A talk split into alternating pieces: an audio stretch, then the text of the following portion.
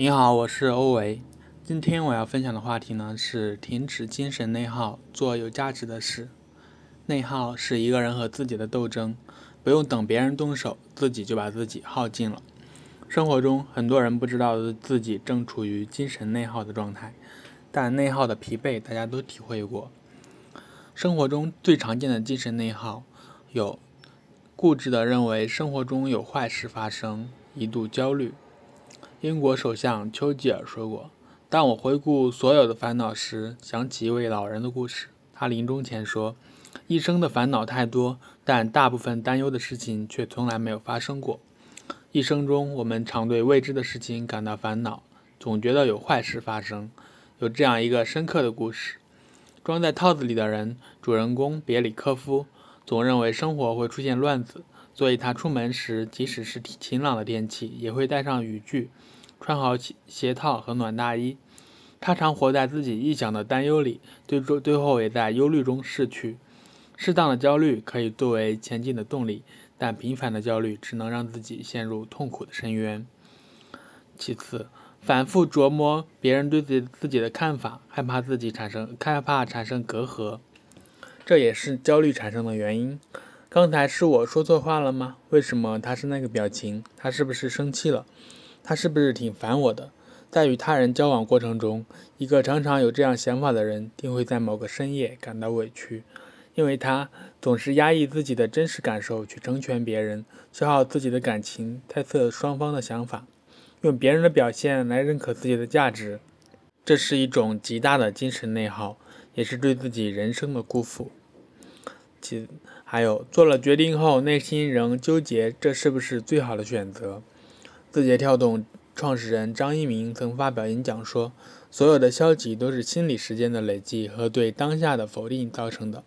不安、忧虑、焦虑，一切的恐惧都因过度关注未来而引起。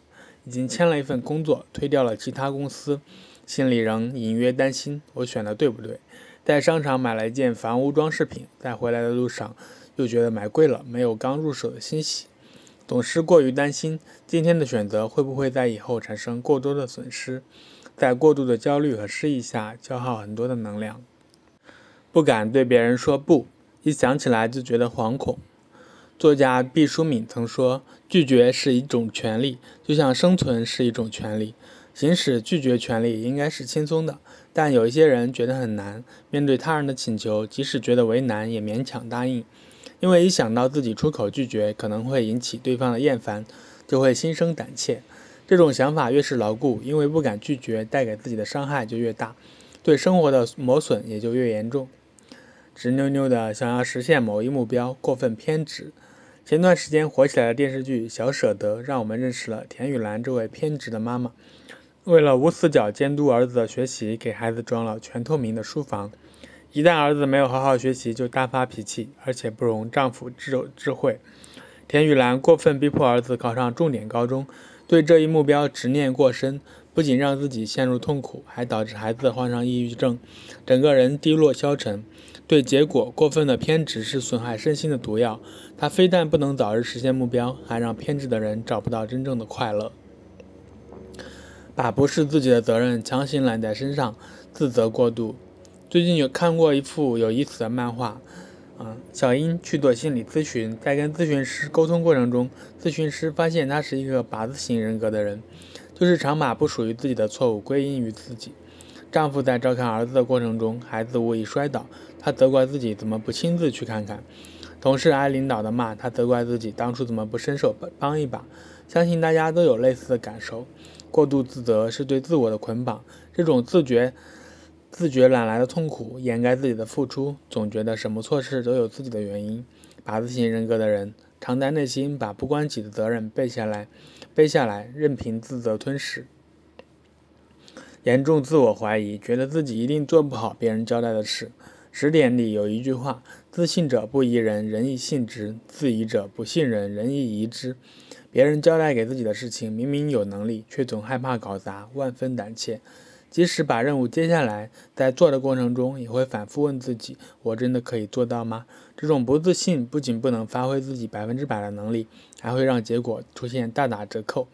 这是对自身实力的浪费，也是对自己的不自知。对已经发生的错误反思过多，做不到原谅自己。稻盛和夫曾说：“总为已经发生的失败而悔恨烦恼，毫无意义。”我们可以对，我们可以对因为自己发生的失误稍加反省，以便后期不再重蹈覆辙。但反复考量失误是一种过度伤害，同时还不利于冷静的思考将来。我们一直反思的错误，别人早已不在意，终究是自己没有放过自己。最后，在已成定局的错误里，受伤过重，疲惫不堪。故意压抑自己的负面情绪，且从不在人前释放。网上读过一句话：“永远不要为自己的真情实感感到抱歉。”很多人擅长表达自己的正面情绪，对于负面情绪总是压抑，担心别给别人带来不好的影响，担心发泄后会给别人带来麻麻烦。在各种顾虑下，我们习惯对所有人报喜不报忧。找一个人的时候，再拿出负面情绪，缓慢释放。但即使压抑的情绪最后被疗愈，前后也是一种非常大的伤害。对现状不满意，内心接受不了，但不敢改变。我们常遇到食之无味，弃之可惜的选择。网上读到读者末代的真实故事，她是一名三十二岁的女性，在公司做着一份外勤业务员的工作。在外人看来，这是一份铁饭碗，但只有她自己知道，在岗位上她感受不到一丝一毫的兴趣，每周还被指标压得喘不过气。因为害怕未知，所以不敢改变。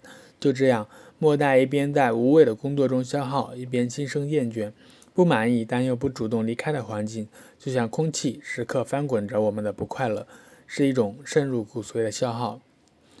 任务还没做，就一直预想着不好的结果。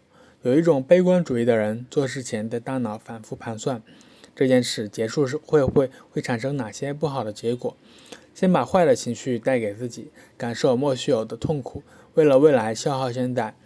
日暮黄昏，时间和脑力被大量的占领和分解，结束大脑风暴之后，被安排的任务也丝毫没有进展。这种做事状态会让一个人不敢放手去做事。提前把恐惧加在自己身上，浇灭前进的动力，得到的是翻倍的劳累。列完计划一直拖延，内心还不能心安理得。我们擅长列举计划，但也总会拖延计划。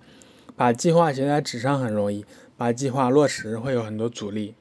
在没有达到目标之前，这件事一直存放在脑子里，这是一种精力消耗，因为我们会一直想着这件未完成的事，对它在心中做又一次又一次的安排。我们本可以把多余的精力去做其他事，但因为拖延，被搁浅的事情变成了累赘。在这十二条精神内耗中，很多人找到了自己的影子。蛤蟆先生去看心理医生一书中说：“没有一种批判比自我批判更强烈，也没有一个法官比我们自己更严苛。身体上的累可以通过休息来弥补，但精神上的累需要更大的心力去恢复。然而，然而，以下的五点能帮助我们。”嗯，削弱精神内耗，收获身心的自在。一，对想做的事情立即行动，不犹豫。一位书友曾坦言，精神内耗带给自己的痛苦，什么事都没做，却感觉异常的累。后来通过学习，他缓和了这一问题，办法就是把想法付诸行动。他有次心血来潮想去武功山，在出发前仍在犹豫，只不过最后他还是决定出发。在路上颠簸了许久，花了一下午的时间，终于在天黑之前赶到了武功山脚下。虽然路程很累，但出行带给他的喜悦非常真实。想到就去做，非常有效的解决了精神内耗。行动可以让自己有意识停止胡思乱想，做到了最大程度卸载负担，轻装前行。二，可和信赖的人建立关系，适量打开自己。人所有的动力都发生在关系之中，我们要尝试向外界敞开自己。网上一真实故事：网友是一个内耗很严重的人，没什么朋友，总是一个人呆着。后来，他勇于打破自己，敞开心扉，结交可信赖的朋友，两人很合得来，相互包容，还做了很多精彩的事。网友开始变得开朗，整个人呈现呈现出了蓬勃向上。可信赖的朋友能增加我们生活中的安全感，帮助我们把内在的情绪释放和外化。在和他们相处的过程中，压力减少了，心情也会变得开阔，精神内耗也会减轻很多。三、正视并接受真实的自己。我们总会把自己的缺点和别人的优点进行对比，然后内心出现落差。殊不知，当你真的认识自己并正视自己时，你会发现每个人都有不足的地方。